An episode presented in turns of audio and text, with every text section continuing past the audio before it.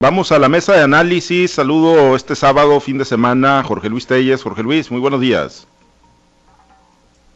Buenos días a Francisco Chiquete, Osvaldo Villaseñor y buenos días a todos los que nos escuchan. Gracias, eh, Jorge Luis. Vamos a saludar ahorita en unos minutitos eh, a, Francisco Chiquete desde Mazatlán. Estamos teniendo algunos detalles eh, técnicos y Osvaldo Villaseñor Pacheco, pero bueno, vamos a ver si, si lo tenemos a Francisco Chiquete.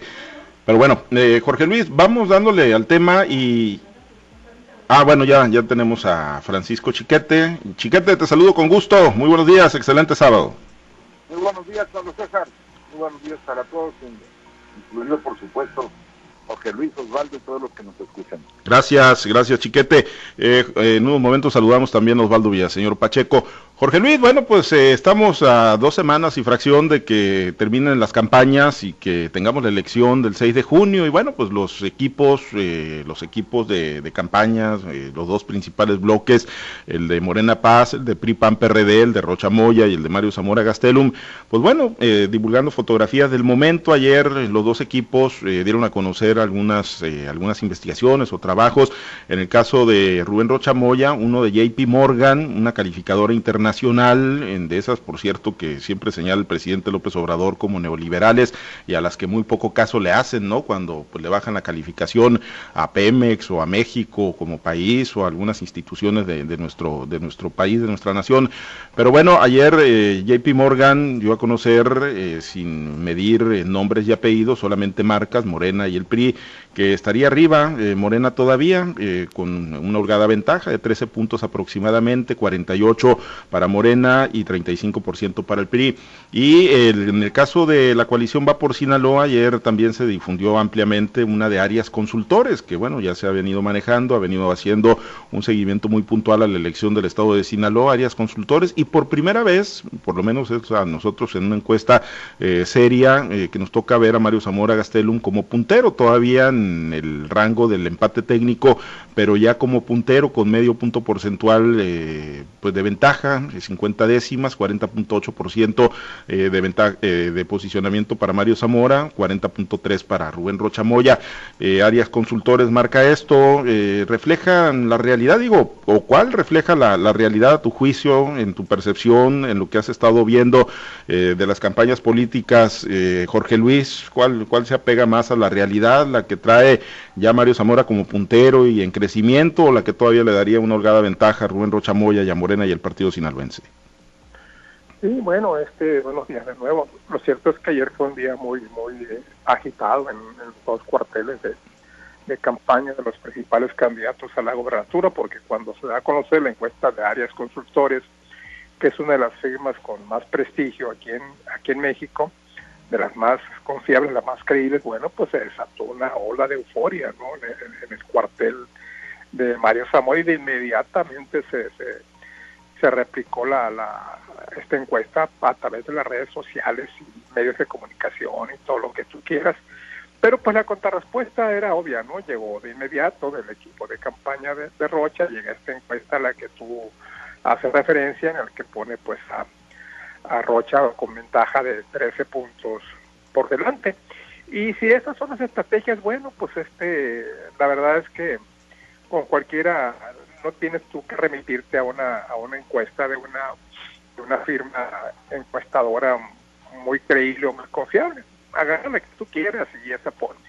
Para mí las encuestas han dejado de ser muy confiables y esto que está sucediendo en los últimos momentos cuando las encuestas dan tal disparidad de puntos, unas encuestas la encuesta, por ejemplo, que da a conocer aquí, el se pone arriba rota con de 25 puntos porcentuales, las otras encuestas que ahora dan a Mario Zamora una ventaja muy pequeña sobre Rocha, pero ventaja al fin, otras que le dan arriba del 10% y otras que yo creo que son las más moderadas y las más creíbles, que marca una diferencia entre 0 y 6 puntos porcentuales entre uno y otro candidato. Yo creo que esa es la encuesta más, más confiable, entre 0 y 6 puntos porcentuales, probablemente todavía favoreciendo a Rocha, algunos favoreciendo ya a Mario Zamora pero esto le ha metido un ingrediente adicional, ¿no? Le ha dejado de, la gente por lo menos ha dejado de pensar que la elección ya está definida, como pudieron haber pensado en días pasados, y que bueno, pues este va a ser un día emocionante. el 6 de junio y no puede ser más emocionante cuando no se sabe cuál de los dos candidatos puede ganar o cuando las encuestas estén en ese nivel. Porque ahora de aquí en adelante, ya que Mario Zamora sale adelante en algunas encuestas, pues va a ser más fácil para ellos, ¿no? Contrarrestar lo que divulgue, lo que divulgue Morena Paz y van a poner en alerta a la gente que está pensando que la elección ya está decidida y si ya está decidida, como para qué voy a votar y si y si no y, si, si no está bueno pues entonces voto por el que va arriba y esa es la lucha de las encuestas que se piensa yo no sé cuál es el fundamento se piensa que la gente por, por, por inercia propia vota siempre por el que va adelante porque a nadie le gusta perder. Yo creo que esto no es no es totalmente totalmente cierto. Yo creo que la gente vote por el que va arriba pero esas son las finalidades de, de divulgar las encuestas influir el ánimo de la gente para que vote, para que vote por el que va arriba, pensando que eso es una estrategia pues eficiente. Yo no, no le doy, no le doy, no confío en ninguna de las encuestas, yo más bien voy porque pues estamos prácticamente que no hay nada para nadie y que el día de la jornada electoral pues, va a ser un día intenso, de muchas emociones y esperando que la víspera, como ha pasado en las ciudades anteriores, no se desate la violencia como ya ha pasado. Eh, ojalá que no, digo, esperemos que, que, así se mantenga, por lo menos en, ese, en esa tranquilidad relativa y aparente, y, que no lleguemos a extremos de lo que se está viviendo en otros estados. Pero sí, yo creo, Chiquete, que lo rescatable, y bueno, eh, coincidiendo parcialmente ahí con Jorge Luis, ¿no? De que, pues, eh, quizá para muchos no sean confiables las encuestas, pero sí lo que retratan, a mi juicio, es que, pues, la moneda está en el aire, ¿no? Por lo menos quien hable ahorita de que ya está definida la elección y que ya ganó y que trae el triunfo en la bolsa, pues yo creo que sí, la mayoría de las encuestas o muchas de las encuestas serias, insisto, serias, eh, como esta de Arias Consultores, pues sí retratan que, que, hay una lucha palmo a palmo y que sí hay una disputa eh, muy importante entre los dos punteros, Mario Zamora Gastelum y Rubén Rocha Moya. Esta de Arias Consultores ya coloca eh, con una ligera ventaja, pero ya coloca como puntero a Mario Zamora Gastelum.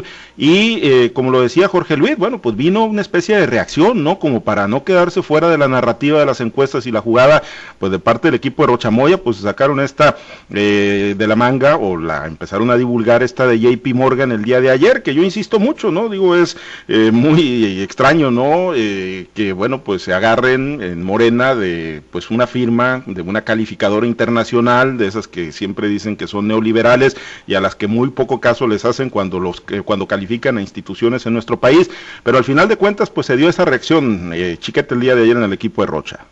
Es que todo cuenta, Pablo. Si tu enemigo dice que tú eres muy fregón, esa opinión es, importante. Mira, eh, en este proceso electoral una cosa que sí había venido notando es que el tándem de, Morena Paz venía ganando la guerra de percepciones. Eran los que más frecuentemente decían ir arriba y cada vez eh, hacían crecer la diferencia como en esto no hay que probar eso de las diferencias en las encuestas, ni siquiera las encuestas, pues podrían haber este, hecho creer a la gente efectivamente que la elección ya estaba decidida, que ya los 12 hasta 24 puntos que se atribuían, pues eran reales. Esta nueva encuesta de, de, de, áreas constructores, pues viene a meterle una, una percepción diferente y viene a mostrarle a la gente o a la gente que se deja llevar por estas encuestas, por estas noticias, que la guerra está todavía firme y que la competencia está en serio. Yo creo que efectivamente, como dice José Luis, es muy difícil darle crédito total a una, a encuesta de una empresa. La de JP Morgan no conozco mucho los datos, este, pero pues habla del PRI, no habla de la la asociación esta que hicieron de, esta alianza en la que están PRI, PAN, PRD. No sabemos si están englobando bajo los hilos del PRI todos los puntos que le atribuyen o simplemente van por la marca PRI, la marca Morena.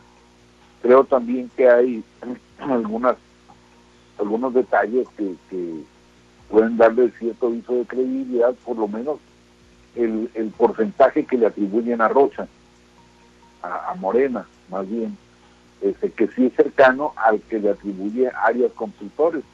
La posible distorsión estaría del otro lado, en la ausencia de los otros de los otros contendientes y en todos los casos pues sí finalmente se van desfondando los demás aspirantes las candidaturas de, Paz de, de, Paz la, de Movimiento Ciudadano la de redes sociales progresistas y todo eso del Partido Verde y todos estos eh, que podríamos llamar fauna de acompañamiento pues está ya dejando de tomarse en cuenta y por otra parte creo que el hecho de que se hable de una campaña cerrada, de una competencia más cerrada, pues sí motiva a los votantes de uno y de otro lado a asistir a las urnas, a respaldar la, opción por la que están pensando, por la que ya decidieron o están decidiendo.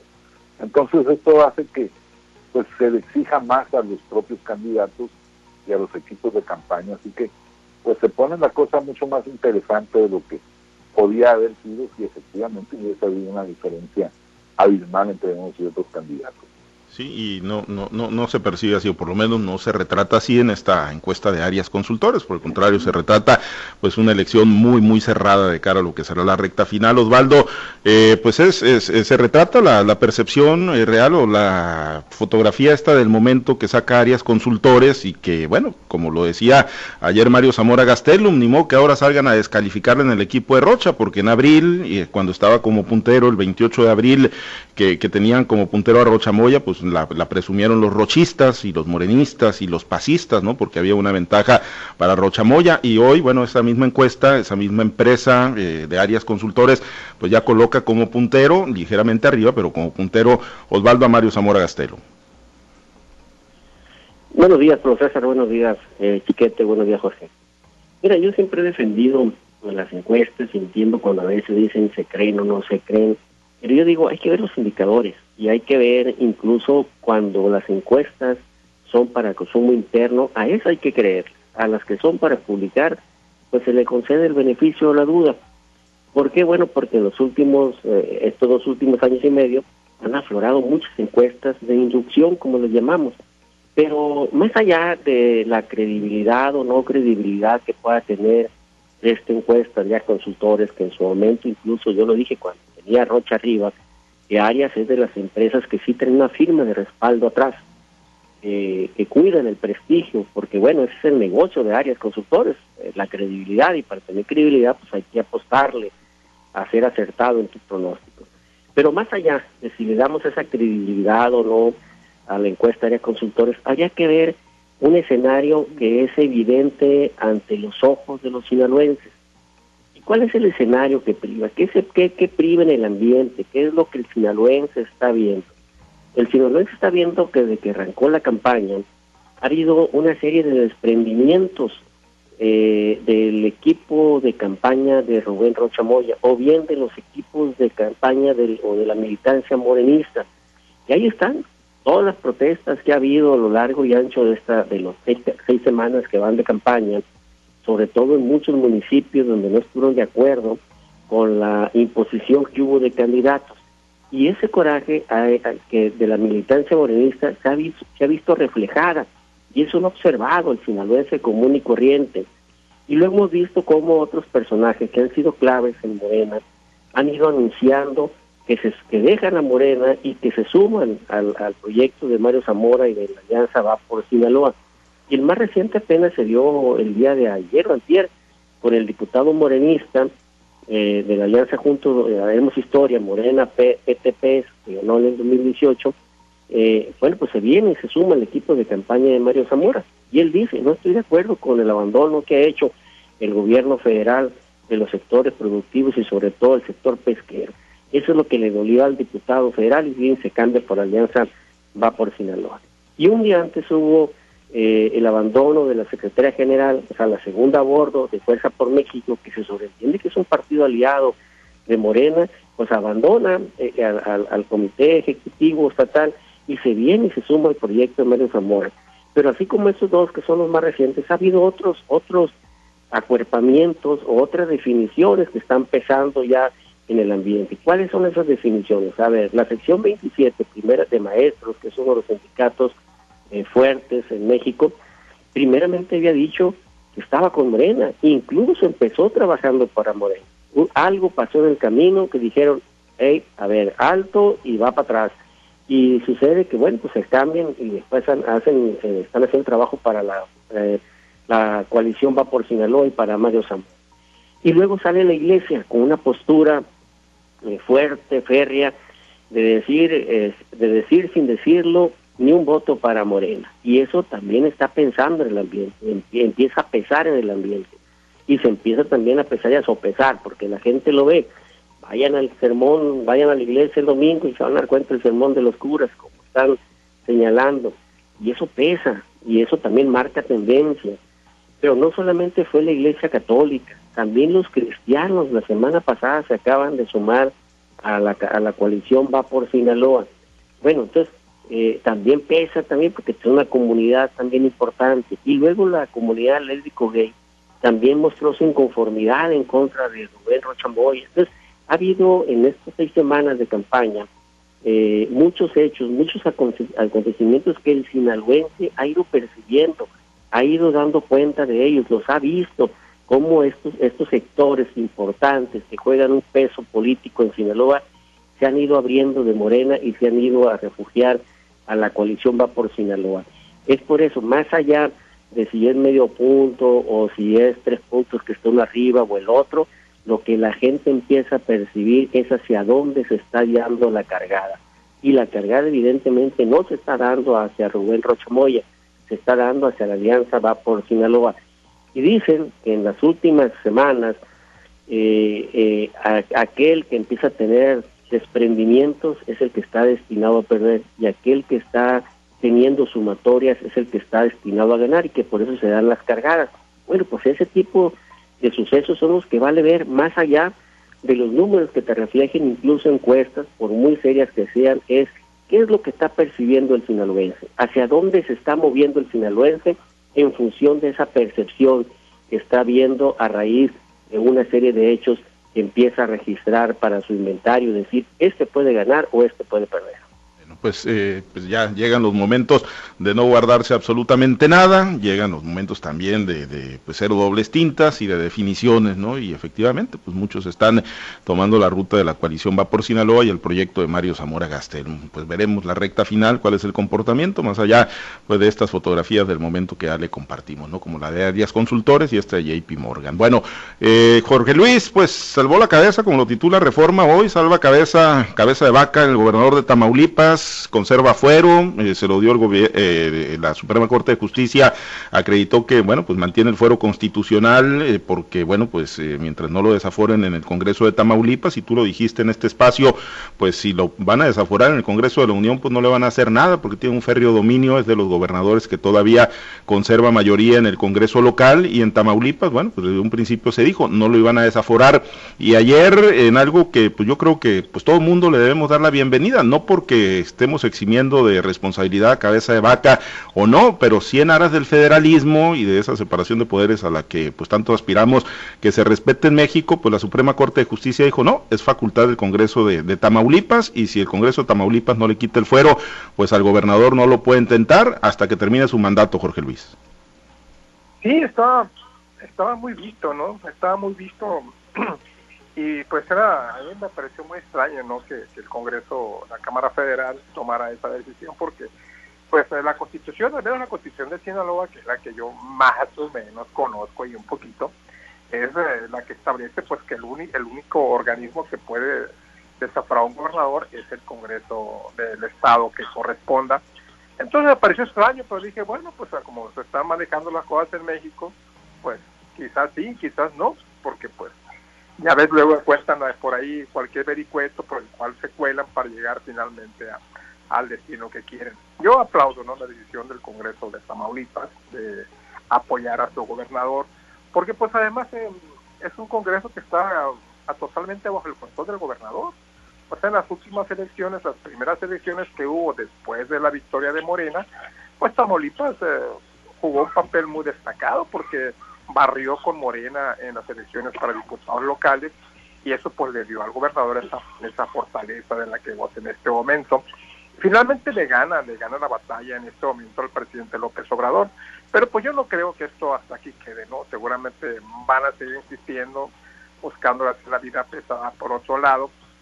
Yo recordé la vez que, tocamos el asunto, cómo se desaforaba antes a, un gobernador, que presidentes priistas desaforaban a muchos, ustedes recordar, muchos gobernadores, sobre todo por el lado del sureste del país, de Yucatán, de, de, Tabasco, por allá varios gobernadores este, cayeron, especialmente los que incluso eran, eran militares.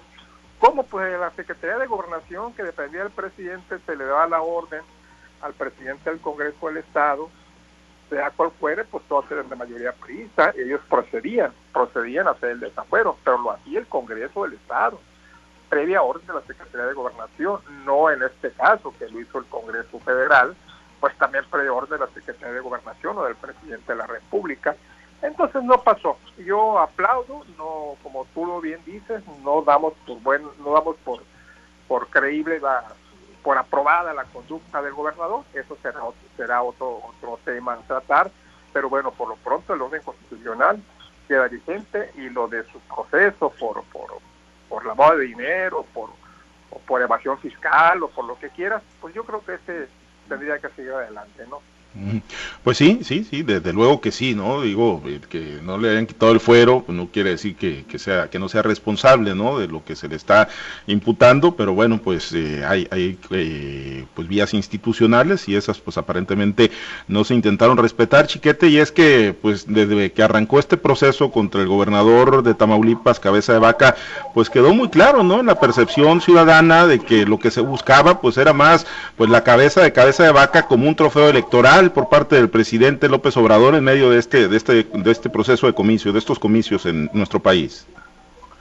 Bueno, hay, hay dos cosas que, que comentar al respecto. Una, hay que recordar que para evitarse precisamente estas derrotas localistas, estos sofocones, los presidentes, sobre todo Echeverría, López Portillo y Salinas, recurrían a la figura de la desaparición de poderes.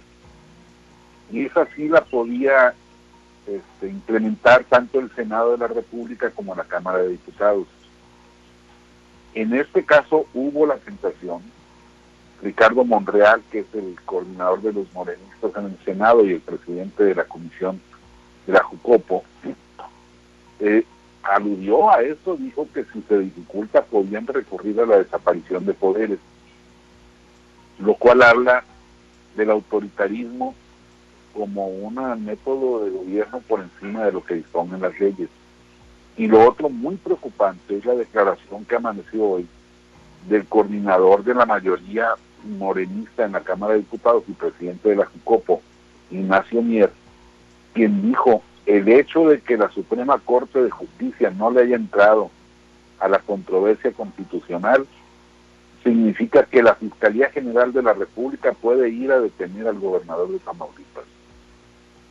Cuando hubo una expresión específica, concreta de parte de los ministros en este sentido, diciendo que no se podía quitar el fuero, que era misión del Congreso, que era facultad del Congreso local.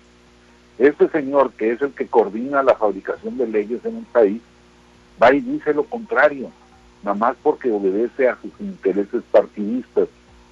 Esto nos habla de las condiciones tan graves en las que está el país, de los riesgos de violentar el orden constitucional que se están corriendo día tras día por estas cuestiones este, partidistas, evidentemente electoreras que no tienen nada que ver con la aplicación de la justicia.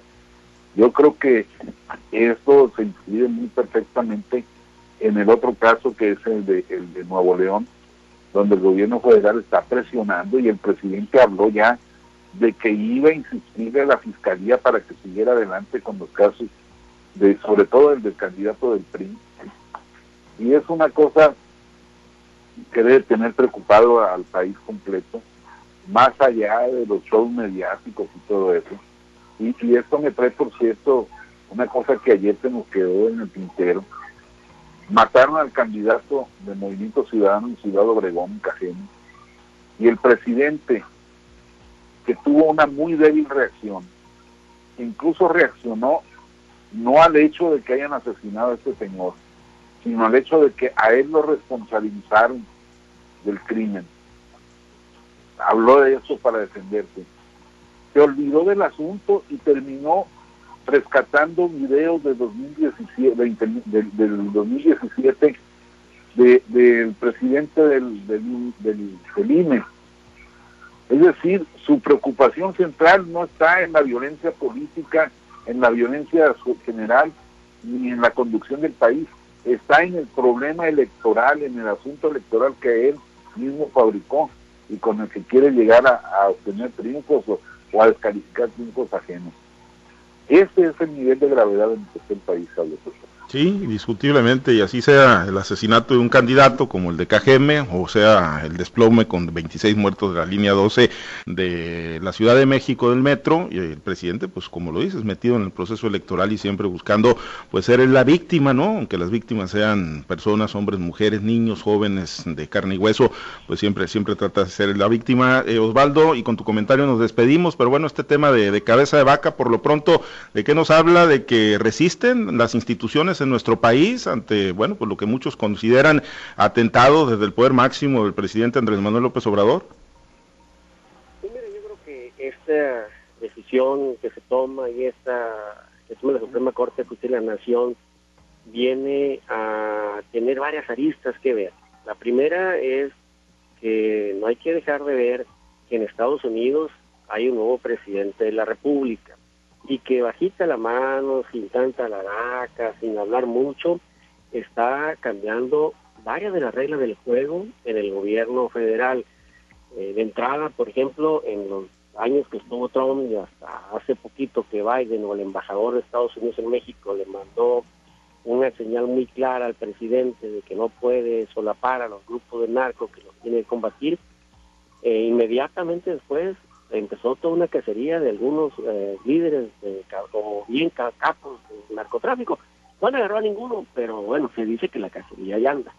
Eh, y han salido notas que la Sedena anda por tal personaje o por otro otro personaje, pero ahí, ahí andan, haciéndole la Marina y el Ejército. Y eso no es otra seña más que Estados Unidos ya empezó a ajustar tuercas en un país como México, que es su vecino, y que lógicamente también ha dicho y ha mostrado su preocupación de que pueda transitar hacia una dictadura. Y con ese respaldo, bueno, pues ya seguramente poderes como el Poder Judicial, que vieron eh, o, tienen en antesala el perder ese poder, esa autonomía, pues ya empiezan a, marcar también eh, una línea de respeto al Estado de Derecho en este país. Y haya sido como haya sido, como dice coloquialmente el dicho, pues bueno, si la ley dice que eh, para desaforar al gobernador de Tamaulipas tiene que desaforarlo estar de acuerdo el Congreso del Estado, pues así tiene que ser, a igual como se asumió eh, la quitada de candidaturas a Félix Salgado Macedonio, pues lo dice la ley, si no quieren que así sea, pues cambien la ley. El problema es que mientras la ley así lo diga, se tiene que aplicar de la manera, y la ley de observancia general para todos. Entonces empezamos a ver ya esa, esa, esa serie de desgaste eh, en el control o de pérdida de poder, en el control que el presidente aspira a tener de manera total en este país.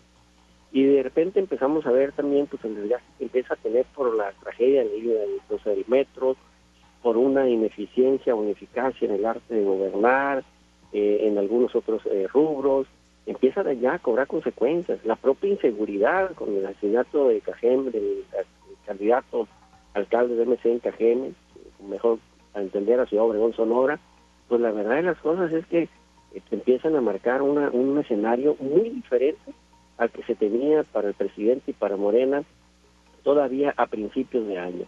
Y ahí que muchos ya estén hablando de un fuerte desespero de parte de, la presidencia de la República y del presidente y que lo está llevando a tratar de meterse en la, en la arena electoral. Pero bueno, vamos a ver qué es lo que pasa, vamos a ver qué decisión toman los mexicanos, los electores, el próximo 6 de junio. Pero de que ya le están poniendo también un estate quieto al presidente, se empieza a observar. Eso es, algo que, está a la vista de todos también. Muy bien, pendientes entonces. Osvaldo, excelente fin de semana, muchas gracias. Habrá que estar pensando, muchachos, pórtense bien, no hagan desarreglos. Porque es, ¿qué? Oye, oye, sábado, dijo la Sábado, bueno, excelente fin de semana. Jorge Luis, muchas gracias, excelente sábado. Aunque, ande el presidente, gracias, feliz fin de semana. Gracias, aunque ande, ¿qué, Osvaldo? aunque ande el presidente no ande pórtense bien. Ah, bueno, pues pórtense bien, que se porten bien los que se tengan que portar bien y ya estaremos platicando el próximo lunes de lo que deje la, la visita del presidente. Chiquete, excelente fin de semana, éxito el día de hoy. Muy bien, te recomiendo una canción que se llama Pachuca la Bella Irosa. Pachuca la Bella Irosa. el lunes, el lunes platicamos. Gracias, Chiquete. Excelente fin de semana para todos. Gracias a los compañeros operadores en las diferentes plazas del Grupo Chávez Radio. Muchas gracias Herberto Armenta por su apoyo en la transmisión para Facebook Live. Soy Pablo César Espinosa. Le deseo a usted que tenga un excelente y muy divertido fin de semana.